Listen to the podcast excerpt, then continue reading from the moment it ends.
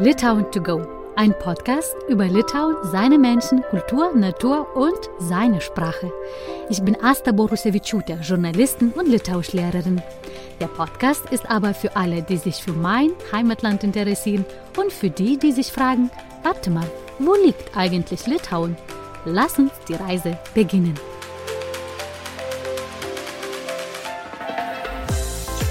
Labes und herzlich willkommen zu der neuen Folge. Diesmal ist sie anders.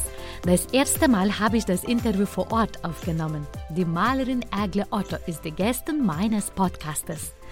Da sie auch in Hamburg wohnt, setzte ich mich auf das Fahrrad und radelte zu ihr. Es war eine sehr gute Idee, finde ich. Auch wenn der Ton etwas darunter leidet.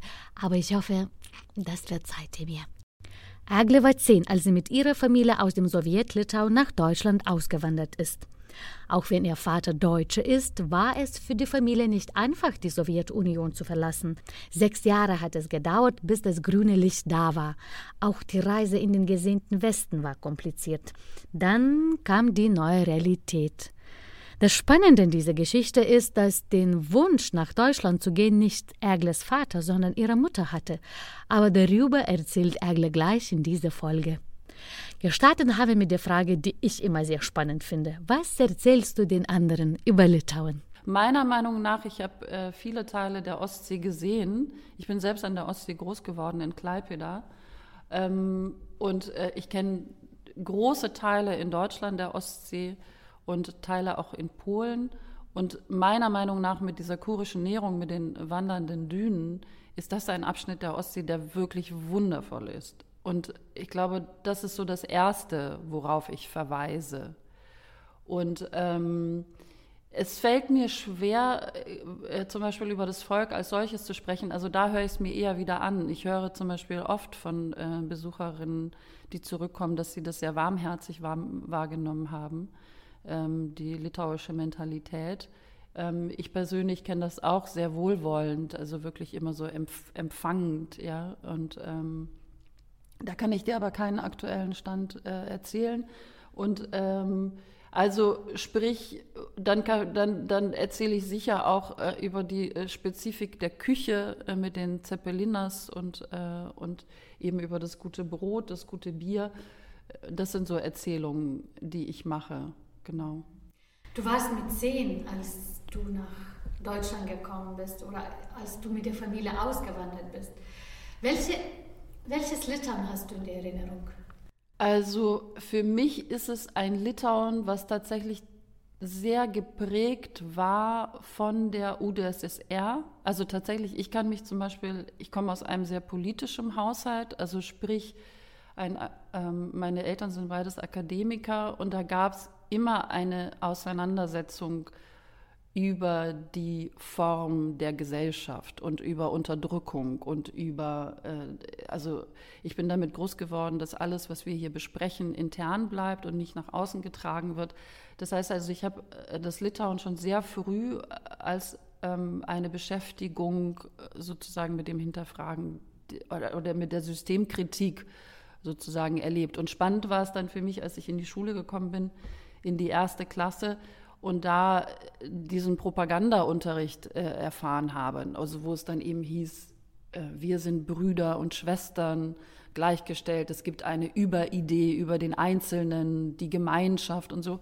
Das hat mich unfassbar ergriffen. Ich war total begeistert mhm. und bin dann eben nach Hause und habe dann meine Mutter versucht zu überzeugen, also wie fantastisch ähm, diese, also der Einsatz sozusagen, der da von uns gewünscht wird und so, ähm, wie großartig der ist.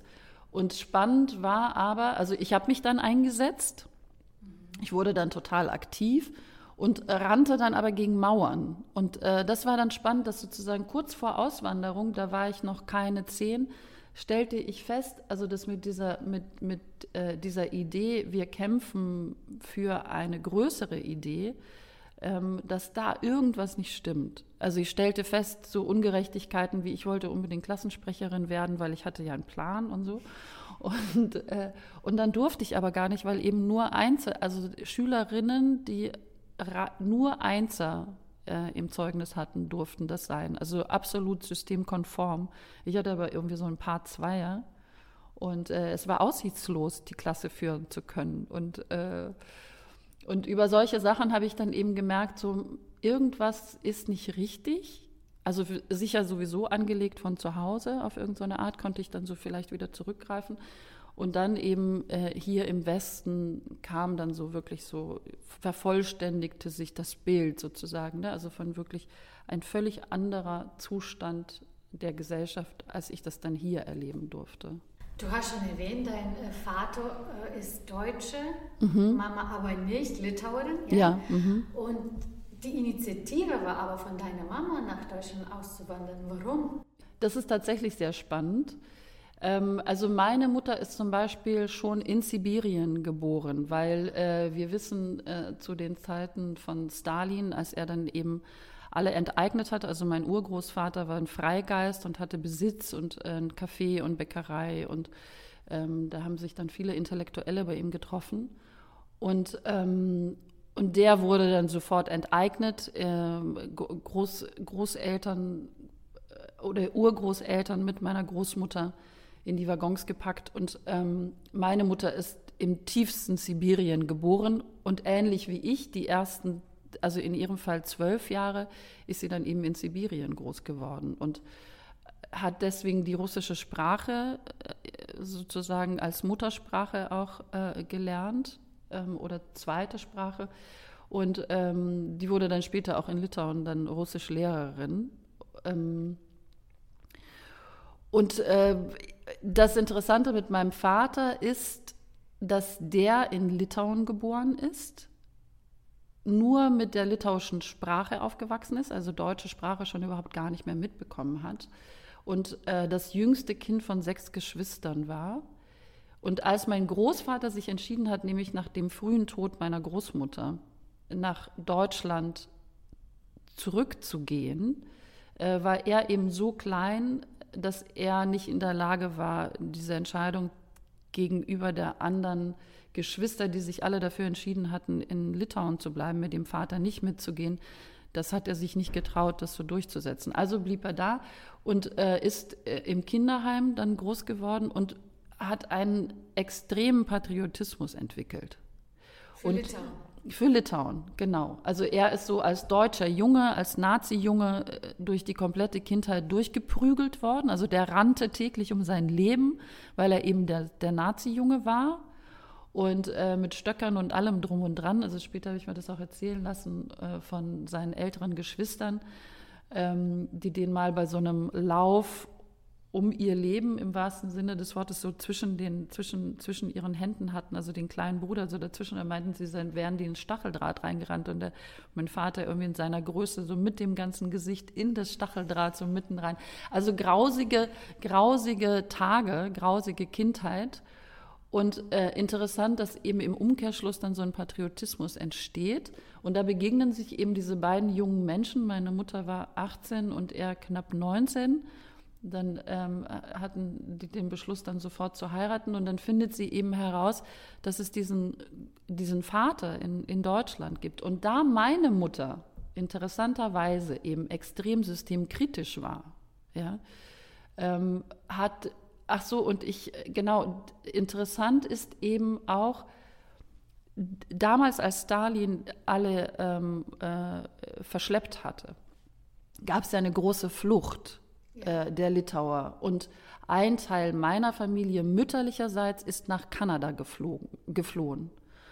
Und ähm, daher kam immer der Einfluss sozusagen von außen, also über, über Pakete, die zugesendet worden sind. Ähm, aus Kanada hatte meine Mutter so eine Vorstellung von einer westlichen Welt und eben das bisschen, was über diese Mauern drüber kam und so gab es so eine, so eine Sehnsucht nach Freiheit, nach äh, äh, Unabhängigkeit, äh, nach einem System, wo man sich eben, äh, äh wo freie Meinungsäußerung etc. etc. Und äh, danach hat sie sich sehr gesehnt und, ähm, und so eine Neugierde auch gehabt sicher und deswegen auch den Kontakt zu meinem Großvater gesucht, zu dem, zu dem Vater meines Vaters. Mein Großvater erzählt im Nachhinein, dass es die erste Schwiegermutter, Schwiegertochter war, die äh, Kontakt gesucht hatte. Und äh, er schrieb ihr dann zurück und so begann eben ein Briefaustausch zwischen den beiden zunächst. Und es hat eine ganze Weile lang gedauert, bis meine Mutter ihn, meinen Vater immerhin so weit gebracht hatte, dass er dann seinen Vater besucht hat in Deutschland. Und, ähm, und dann kam er zurück und ich glaube, das war dann auch tatsächlich so ein ähm, Wechsel in seiner Wahrnehmung. Also eben diesen Westen zu erleben, der äh, voll war mit Waren und äh, wo man irgendwie, also vermeintlich eben die totale Freiheit genießen konnte. Das war dann auf einmal ein klares Gegengewicht und ähm, dadurch schlossen die sich dann zusammen und fingen an, eben ihre Anträge zu stellen zur Auswanderung, was dann auch insgesamt sechs Jahre gedauert hat und auch eine sechs totale, Jahre. sechs Jahre und auch eine totale Tortur war, weil es wurde ständig äh, abgelehnt und ständig mussten sie von A wieder neu beginnen und ähm, sich alle Unterschriften einholen. Also es war wirklich so eine totale Schikane seitens der Regierung. Ne? Also auch die Unterschriften der, der eigenen Eltern dann einholen. Ähm, also und ich glaube auch sogar von den Arbeitsstätten und so weiter. Also es war furchtbar. Jedes Jahr neue Überredungskünste sozusagen im Umfeld. Mhm. Und äh, das, haben, das war wirklich extrem mühsam. Aber meine Mutter hatte diese Vision, wir müssen in den Westen und äh, die, das Argument war dann eben auch dieser zwei Töchter, die dann eben eine bessere Zukunft äh, dort hätten als hier in dieser UdSSR-Regierung. Das war so ihr Leitfaden. Aber ich habe gelesen in einem Interview, dass auch alleine die Reise schon, als schon ihr Erlaubnis bekommen habt, aus, aus, aus Sowjetunion sozusagen auszuwandern, die, die Reise in sich war schon auch war kompliziert. Wahnsinn. Es war wirklich auch eine, also heute verstehe ich, dass es wirklich eine gezielte Schikane ist, also das den Menschen auch so schwer wie möglich zu machen. Und äh, diese Verurteilung, ja, ähm, dass du äh, die, diese, aus diesem System des Sozialismus sozusagen ausbrechen möchtest, was ja nicht gewollt ist, ähm, weil es als das Richtige verstanden wird, ja dieser äh, Verrat, ähm, das haben die so gut es ging überall einen zu spüren bekommen. Und also unter anderem war es ja auch zum Beispiel so, dass die Ausreisebedingungen waren diejenigen gewesen, dass du keinerlei Besitz mitnehmen durftest. Ja, also du, du bist im Grunde genommen das, was du. Wir sind mit zwei Koffern ausgewandert und äh, da waren einige Fotos dabei. Ich weiß noch ähm, ein wenig Bettwäsche was, glaube ich, meine Mutter bis heute immer noch hat. Und, ähm, und sehr viel mehr war, war, das gar nicht über die Kleidung hinaus. Und, ähm, und weil es eben nicht erlaubt war, hatte dann mein Vater die Idee, wir haben natürlich alles vor Ort verkauft und, ähm, und dann hat er dafür Gold eingekauft, das dann von seinem Goldschmiedfreund zu Schmuck verarbeiten lassen und ähm, die Idee gehabt, sozusagen Schmuck zu schmuggeln, mhm. ja, um hier irgendwie einen Staat zu haben, Kapital zu haben, um überhaupt zurechtzukommen. Und weil es eben nicht erlaubt war, das mitzunehmen, hat er dann die Idee gehabt, wir hatten äh, diese lange Zugfahrt, also noch vielleicht äh, noch mal einen Schritt zurück. Eines der Schikanen war auch, wir wissen, wo Litauen liegt. Also du kommst ja heute fährst du über Polen und dann bist du schon in Deutschland. Und äh, damals war das dann Pflicht, dass du erst nach Moskau musstest. Also, und äh, über Moskau ging dann der Weg nach Deutschland. Das heißt also, wir hatten eine ewig lange Zugfahrt. Und vor der Grenze hat dann mein Vater die Idee gehabt, eben diese Schmuckstücke zu verstecken und ist auf die Zugtoilette, hat äh, mit, ich glaube, mit Plasteline dann eben an den, an, an den Klodeckel oder innen drin, wo diese Waschanlage, also wo das Wasser ist, ne, ähm, da dann den Schmuck be befestigt. Und an der Grenze, das weiß ich noch, wurden wir wirklich total gelüncht. Also es war schrecklich. Meine Eltern mussten sich komplett ausziehen. Die haben irgendwie diese zwei Koffer komplett zerwühlt. Also ich habe das als super unangenehm wahrgenommen, als totale Bedrängnis. Und meine kleine Schwester, die war da zwei, ich war knapp zehn und wir standen davor und ich habe das so atemlos, wortlos, äh, starr dem zugeschaut. Und äh, also wirklich viel Schmerz dabei empfunden. Es war so eine, ich, ich empfand es damals schon als sehr demütigend, wie meine Eltern sich da so verhalten mussten, wozu so gezwungen wurden. Und äh, als wir dann zurück sind und äh, mein Vater aus der Toilette wieder kam, äh, werde ich dieses Gesicht nicht vergessen. Es war so voller Schmerz und Entsetzen, weil eben das Zugpersonal in der Zeit, während die Auswanderer gelüncht werden, sammeln die eben all das Zeug ein, was eben anstatt, anscheinend gang und gäbe ist, dass äh, die Menschen das dort verstecken im Zug. Und dann sammeln die das alles ein. Und dann so standen wir dann eben da. Ich glaube, das war der 12. Januar 1986 standen wir dann in irgendeinem kleinen Dorf in Deutschland. Es war bitterkalt, ich glaube 6 Uhr morgens. Der Bahnhof war ausgestorben und das war dann so der goldene Westen. also, absolut mittellos, in, in, in totalem Trüben. Äh, und ich dachte so, wow, okay, das ist also die versprochene neue Welt. Und äh, das war wirklich eine sehr, sehr intensive Erfahrung. Wie war der Anfang? Schon alleine, dass du in neuem Land bist, du hast ein anderes Bild, als, als tatsächlich siehst.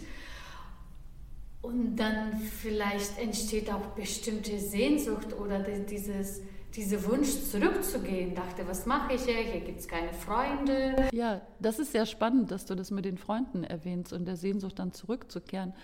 Und ich kann mich zum Beispiel, also dieses Gefühl hatte ich überhaupt nicht, sondern erstmal war das diese, diese Feststellung, die geschmerzt hat.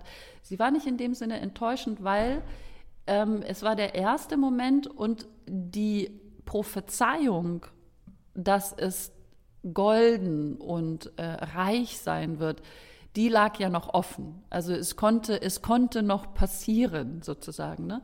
Deswegen war ähm, die Neugierde bei mir riesig, die übrigens dadurch geschürt war, nachdem meine Mutter den Kontakt zu meinem Großvater aufgenommen hatte, hat, fing er eben auch Pakete aus dem Westen zuzusenden. Und auch der Besuch meines Vaters ähm, dann nach Deutschland, also der, mein Großvater hatte in Hanau gelebt damals, ähm, er hatte ja Mitbringsel zurückgebracht und äh, da waren diese herrlichen Süßigkeiten, die ich in meinem Leben noch nie probiert hatte. Also diese, diese Schokolade, die wirklich auf der Zunge zerging. Und, ähm, und das alles wusste ich ja. Und eben in diesen Paketen, das ist so spannend, weil wir ja Otto heißen, in diesem Paket gab es immer diesen Versandkatalog Otto. Stimmt.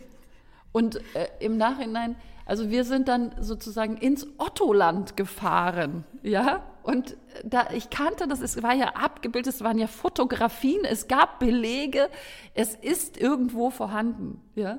Deswegen, wie gesagt, so dieser erste Moment, sechs Uhr morgens in der tiefen Dunkelheit im Kalten und äh, völlig ausgestorben, war jetzt erstmal ein intensives Gefühl, aber die Neugierde war grenzenlos. Und es begann so, dass wir, denke ich, abgeholt worden sind äh, als einzelne Familie, also diese zwei jungen Menschen, meine Eltern waren ja noch sehr jung mit diesen kleinen Kindern. Und dann wurden wir in ein Auffanglager gebracht. Ich glaube, das war eins äh, von der evangelischen Kirche äh, betrieben. Ähm, wir waren ja auch eben weil mein Vater deutsch war, eben untypisch, eben nicht katholisch, weil der größte Teil äh, der Litauer ist katholisch, ne? wir waren evangelisch und dann sind wir so einer evangelischen Gemeinde anscheinend äh, da in die Hände gegeben worden und ähm, da konnten wir, glaube ich, ein paar Tage übernachten und dann wurde uns dann aber schon so ein Aussiedlerheim zugeordnet in Mülheim in Hessen. Und äh, dort waren meine Eltern eine kurze Zeit. Und dann hatte zu der Zeit eben in den 80ern Deutschland so ein Programm, was äh, diese Auswanderung der Ostdeutschen unterstützt hat. Also, ähm, und eines eben dieser Programme war dann, dass man für neun Monate die Familien ähm, zusammengebracht worden sind in so ein Schulsystem. Also die Erwachsenen mussten jeden Tag zur Schule gehen und lernten dort dann die deutsche Sprache. Sie lernten aber genauso auch das deutsche Grundgesetz, sie lernten, äh, wie man äh, Arbeit bekommt, etc. etc. Also so ein integratives Projekt, was ich auch immer noch großartig finde. Und äh, wir Kinder sind dann eben in die ganz äh, normale Schule gegangen mit all den anderen Kindern. Und dann gab es, glaube ich, so gemischte Klassen höchstwahrscheinlich, ne? wo dann immer so ein paar Aussiedlerkinder gemischt mit den Einheimischen ganz normal zur Schule gegangen sind. Und ähm, und an diese Zeit kann ich mich sehr, sehr gut erinnern. Also auch wirklich tatsächlich an diese ersten Eindrücke. Das heißt, irgendwie war dieses erst, die erste Zeit war sehr davon geprägt zu lernen mhm. und ähm, zu beobachten und ähm, sich in dieses System tatsächlich einzufinden. Und ähm, also ich wollte diese Sprachlosigkeit, die hat mir, die äh, fand ich als sehr unangenehm und die wollte ich ganz schnell wieder überwinden. Also ich war auch sehr wissbegierig, wollte ganz schnell die Sprache lernen. Und ich glaube eben dieser Moment, ähm, als ich dann eben nicht mehr gefragt worden bin, wo kommst du her, sondern woher kommt der Name, da war mir auf einmal klar, okay, ich habe das auch tatsächlich mir angeeignet, akzentfrei zu sprechen was mir persönlich immer wichtig war, weil ich eben bestimmen wollte, was ich erzähle, worüber ich spreche, dass es nicht immer von außen so an mich herangetragen wird. Ne? So, genau. Und wie ging es deinen Eltern? Weißt du das? War es schwierig am Anfang? Ähm, also für meinen Vater, das weiß ich, äh, sein Schmerz darüber, hier nicht wirklich seinen Platz zu finden, den habe ich sehr, sehr lange erlebt. Also immer wieder kam er, ähm, kam wie so eine Reue oder ein Vorwurf auch an meine Mutter. Ihn habe ich sehr leidend empfunden. Meine Mutter zum Beispiel nie. Ähm, und ich selber auch hatte nie diesen Moment, dass ich dachte, ähm, das war eine falsche Entscheidung, weil eben die Beschäftigung mit den neuen Möglichkeiten, die hatte mich total vereinnahmt und ich habe eben auch sehr früh schon in der Schule, also als ich ausreichend Sprache zur Verfügung hatte, gab es schon wieder so viele Einflüsse im, im Bereich des Denkens äh, in den unterschiedlichen Unterrichtsformen, äh, ähm, die ich wirklich außerordentlich spannend fand. Also ob jetzt äh, die Idee der Religion, wo der Religionsunterricht sehr offen gestaltet worden ist und man über ähm, nicht über feste, klare Glaubenssätze gesprochen hat, wie man das in Litauen kannte. Ne? Also das ist die absolute Wahrheit, ähm, auch so zum Beispiel auch diese Erziehung gegen Gott. Ne? Also das weißt du sicher, dass in der UdSSR war eben Gottes Glaube wird total untersagt. Und äh, wir wurden absolut bewusst auch von der Schule und vom Kindergarten atheistisch erzogen. Und ähm, eben, dass es einen ganz unterschiedlichen Umgang gibt mit Religion, äh, mit Weltanschauung und so weiter. Äh, das habe ich sehr früh aufgeschnappt und wirklich, also da auch das Verständnis, dass das viel stimmiger für mich war als diese dogmatischen Ansichten, das war etwas, was mich bis heute auch immer noch äh, diesem, diese, also dem Westen sozusagen auch ähm, tatsächlich, äh, da habe ich eine, eine sehr große Zuneigung dazu und ähm, eine wirklich intensive Abneigung, Abneigung gegen Systemen, die unterdrücken, die dogmatisch denken etc. Ne? Das ist bei mir sehr stark in der Blutbahn drin.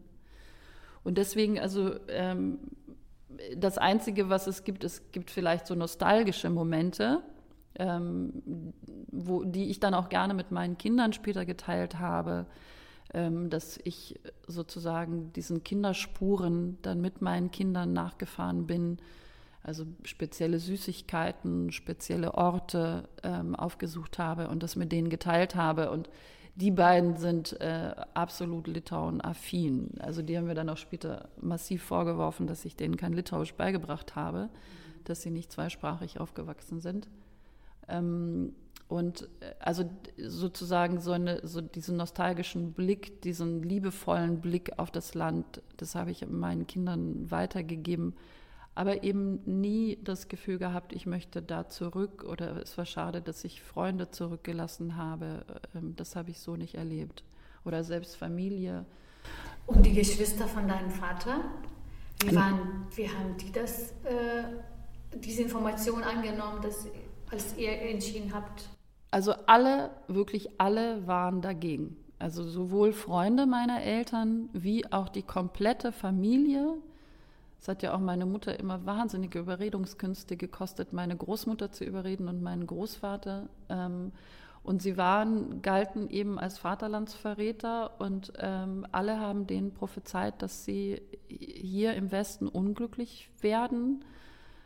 Ähm, also da war meine Mutter, glaube ich, wirklich so die einzige Person, die über all diese Ablehnung hinweg eben so diese, diese Vorstellung, ähm, diese Vision, äh, ich, ich denke im Nachhinein muss das eine unwahrscheinliche Kraft gekostet haben, diese Vision durchzuhalten in diesem absolut ab, also in dem Umfeld der totalen Ablehnung und auch wirklich also der, der Horrorerzählung, was da so passieren wird im Westen.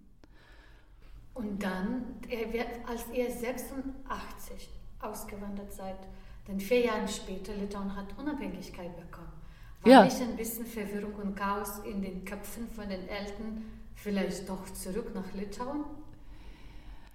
Interessanterweise eben nicht. Also nichts, was äh, mir kommuniziert worden ist. Äh, wir haben das definitiv hier in den, in den westlichen Medien mitverfolgt und äh, auch den, die, die, den Aufstand mitverfolgt. Und, ähm, aber ich weiß nicht, ob, ob man vielleicht auch sehr damit beschäftigt war, eben innerhalb dieses Systems ähm, zurechtzukommen, einerseits und andererseits aber eben auch in die Gestaltung zu kommen. Ne? Also ich, ich komme irgendwie aus einer Familie, also vielleicht ist das so von meiner Mutter auch weitergegangen. Es geht immer sehr stark um so eine ähm, Aneignung, ja, sich Dinge selbst anzueignen, damit man eben in Gestaltung gehen kann. Und äh, ich glaube, die Beschäftigung so damit, damit geht vielleicht einher, dass eben so dieser Rückblick, ja, ähm, gar nicht so betrieben wird wie immer diese Vorausschau. Ja, also welche Möglichkeiten stehen uns zur Verfügung? Welche Ideen wollen wir entwickeln? Wie wollen wir diese Ideen verwirklichen? Also das ist viel mehr äh, innerhalb also der Strukturen meiner Familie drin als so ein ähm, ja, Reue, Nostalgie, äh, Patriotismus sowieso nicht. Also eben nicht von meiner Mutter. Mein Vater hatte das dann sehr schnell wieder umgedreht. Das war so spannend. Also dieser Patriot in Litauen, kaum hatte er die Grenze überschritten, waren wir Deutsche. Also, also wir haben ja auch sofort den deutschen Pass bekommen und, äh, und wir waren Deutsche und es gibt diese Anekdote, weil eben diese Förderung der Ostdeutschen so stark war, gab es eben auch tatsächlich eine hohe Anzahl von Auswanderern. Und äh, in der Schule waren 70 Prozent der AuswanderInnen aus Polen. Das heißt also, die polnische Sprache war omnipräsent. Die meisten Kinder, die ich kennenlernte, sprachen Polnisch. Und weil ich in der, in der ersten und zweiten Klasse in Litauen Russisch hatte, kannte ich sozusagen diesen Sprachklang. Ne? Und, äh, und habe dann wirklich innerhalb von Wochen mir ein hervorragendes Polnisch angeeignet als allererstes. Und dann konnte ich das so gut sprechen, dass meine Eltern wiederum schon auf Polnisch angesprochen worden sind, weil davon ausgegangen worden ist, dass wir Polen sind. Und, äh, und als mein Vater das mitbekommen hatte, war das Entsetzen riesig. Also es war so, du, wir sind Deutsche und äh, du hast noch kein Deutsch gelernt, aber Polnisch. Ich verbiete es dir, diese Sprache zu sprechen. Also das war bedrohlich. Ja? Also ich weiß noch, wie er über mir lehnte und äh, mir diese Sprache austrieb. Und was so furchtbar ist, also ich bereue das so sehr, weil ich spreche tatsächlich kein einziges Wort mehr. Ich verstehe diese Sprache nicht. Es muss irgendwie so ein, so ein Trauma gewesen sein, dieser bedrohliche, mahnende Vater und äh, diese Bedrängnis, Deutsch zu sein, ähm, dass ich diese Sprache komplett wieder vergessen habe, was sehr, sehr schade ist. Aber Litauisch. Aber Litauisch nicht, weil auch spannend. Also das ist ja auch immer so ein Hin und Her. Ne?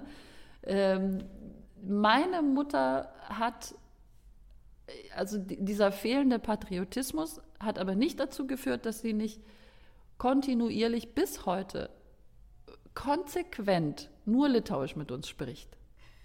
Das ist wiederum so spannend. Mein Vater hat dann sofort dieses, kaum konnte er ein paar Brocken Deutsch, dann auch mit diesen Brocken mit uns gesprochen. Das fand ich, also ich habe mich da fremd geschämt. Ich fand irgendwie so den Sprachklang, dieses Kryptische einfach so unglaublich unangenehm.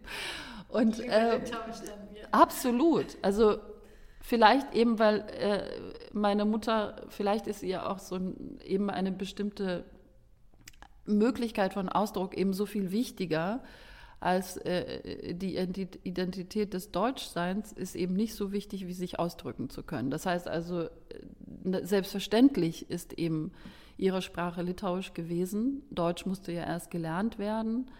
Und, ähm, und meine Mutter spricht bis heute auch mit einem leichten Akzent.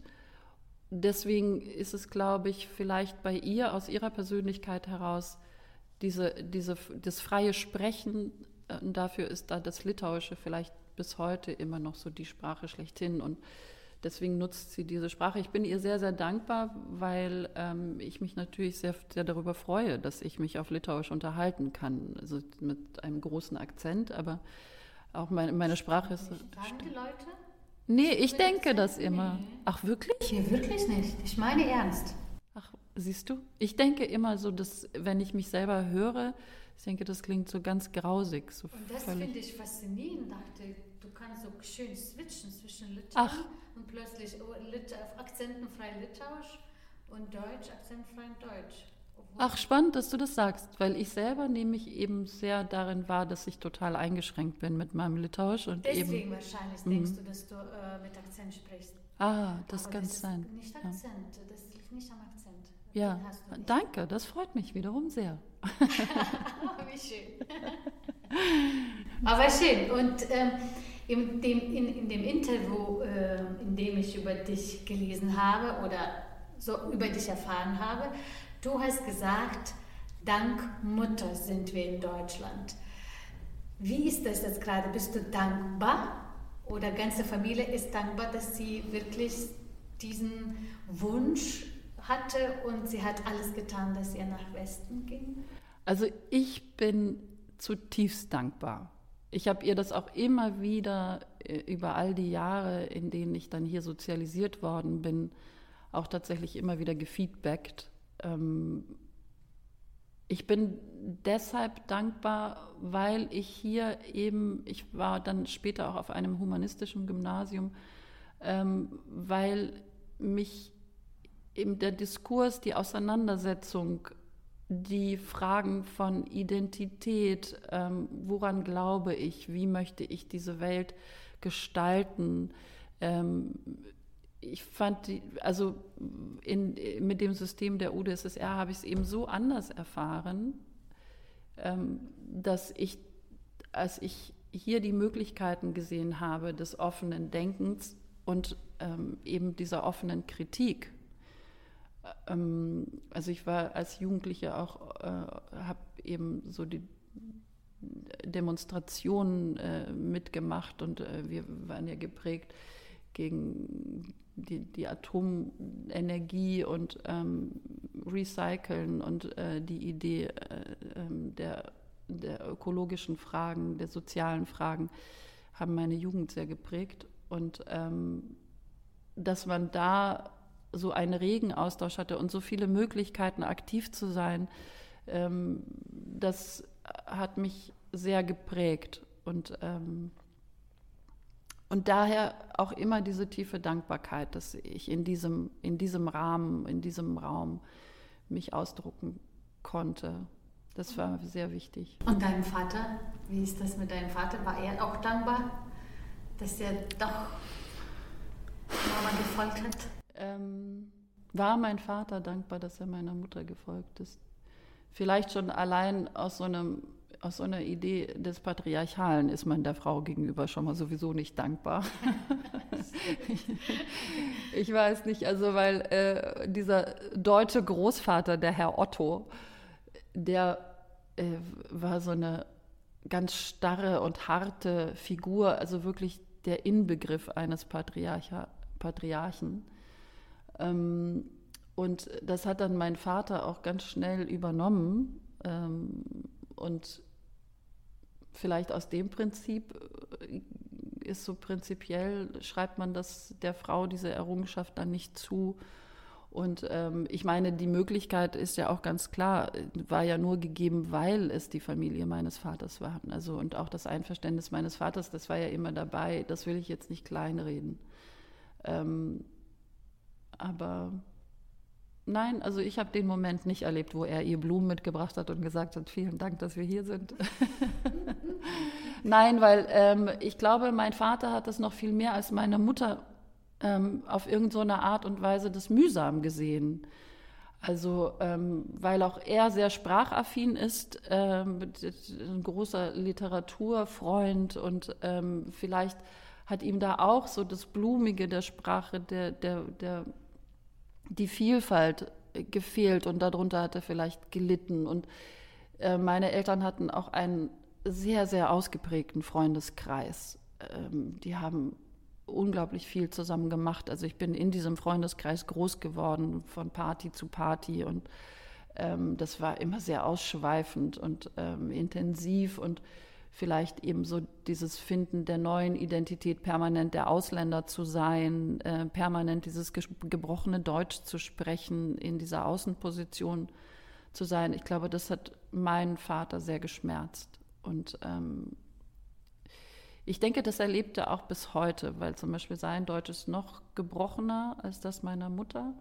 Und äh, meine Mutter erlebt das gar nicht. Ähm, also da ist von Anfang an, ich finde das auch so spannend, wir sind hier angekommen und ich habe diesem Gespräch zugehört. Meine Mutter hatte sich dann mit meinen, mit, mit meinen Tanten unterhalten und äh, eben so nachgehorcht, wie kann das, wie kann ich hier beginnen, wie kann ich Geld verdienen. Und, ähm, und dann haben die eben den Vorschlag gemacht, dass es im Grunde genommen keine andere Wahl gibt, als eben in, als Putzfrau zu arbeiten, eben aus dieser Sprachlosigkeit heraus und so weiter. Und ähm, das hat zum Beispiel meine Mutter ähm, als Option eben nicht angenommen, sondern sie hat von Anfang an überlegt, okay, was kann ich, was steht mir zur Verfügung und ist sehr, sehr schnell, ähm, hat sie angefangen, als Übersetzerin zu arbeiten. Ja? Und, und hat dann ähm, also da ganz schnell ihr Geld mitverdient und dann war sie so gut äh, darin, dass sie dann irgendwie von der Deutschen Bank angesprochen worden ist, dann wiederum Deutsch äh, dort zu unterrichten für äh, Banker, die dann eben nach, nach äh, Russland gegangen sind, um dort Banken zu eröffnen oder zu führen und so. Und da hat sie dann eben in diesem Bankwesen äh, Russisch gelehrt. Und dann hatte sie dann sogar einen Lehrauftrag von der Universität bekommen in Frankfurt und dann dort Russisch unterrichtet mit den Studenten. Das ist ja auch super beliebt, äh, kann ich mich auch noch an die Studenten erinnern, äh, die bei uns waren. Und, ähm, und die ist so diesen Weg gegangen und auch immer eben, wie gesagt, in so eine Gestaltung. Und, ähm, und ich glaube, mein Vater hat das anders erlebt der war Ingenieur und Schiffsbauingenieur und äh, hat dann aber in irgendeiner Firma, was weiß ich, wo an irgendwelchen Geräten gesessen. Also das war dann absolut un unter seiner Ausbildung. Und ähm, deswegen glaube ich, sind das so unterschiedliche Wahrnehmungen der Gesellschaft und ähm, auch vielleicht auch ein unterschiedlicher Freundeskreis, der dann dadurch entstanden ist. Wie viel Litauen gibt es noch in deinem Alltag ohne Sprache oder wenn du bei den, deinen Eltern bist? Was ist noch aus Litauen mitgenommen? Also einerseits gibt es natürlich eben, Litauen findet in der Sprache statt, wenn ich mit meiner Mutter spreche. Und äh, ich mache das dann auch gerne, ich beginne auf Deutsch und dann irgendwann mag ich diesen Moment, wenn ich mich traue, sozusagen auch tatsächlich dann in das Litauische überzugehen. Ähm, ich selbst höre gerne die Sprache. Das ist das eine. Das andere findet auch Litauen statt, äh, weil mich das schon auch immer wieder interessiert, der Teil meiner Familie und Freunde, wie nehmen sie da die Situation gerade vor Ort wahr? Ähm, wie sind die Veränderungen? Ähm, darin findet es statt. Und es findet auch immer noch statt, indem ich immer noch dem Essen hinterherlaufe. Also äh, zum Beispiel gibt es ja bestimmte Supermärkte, die tatsächlich also die sind zwar dann nicht in Litauen produziert, aber damals eben aus der UdSSR heraus eben so das bestimmte spezielle Eis oder ähm, die bestimmten äh, Teigwaren. Und so äh, kürzlich habe ich auch, äh, also es gab auch eine Zeit lang, und das war so fantastisch, äh, Surreale. Die gab es eine Zeit lang in einem der Supermärkte. Das haben sie wieder aus dem Programm genommen, was sehr schade ist. Also für alle, die Surreale nicht kennen, das ist eine Quarkspeise, eine Süßspeise, wie so eine übergroße, ja, wie so ein Schokoriegel, genau, aber eben weich und zart, weil da eben diese Quarkfüllung ist, Vanillequark oder Schokolade und so weiter. Und dann eben mit Schokolade übergossen, überzogen, genau. Also lieben meine Kinder auch. Also darin findet Litauen statt. Danke, Henny. Das war unglaublich spannend, so interessant. Wirklich. Ich danke dir. Ich weiß nicht, wie es euch nach diesem Interview geht, aber ich bin fasziniert von Ergles Mutter. Was für Geduld und Überzeugungskraft steckt bzw. steckte in ihr. Unglaublich. In einem Monat hören wir uns wieder. Bis dahin bleibt den Ball und folgt ihrem Traum. Ike.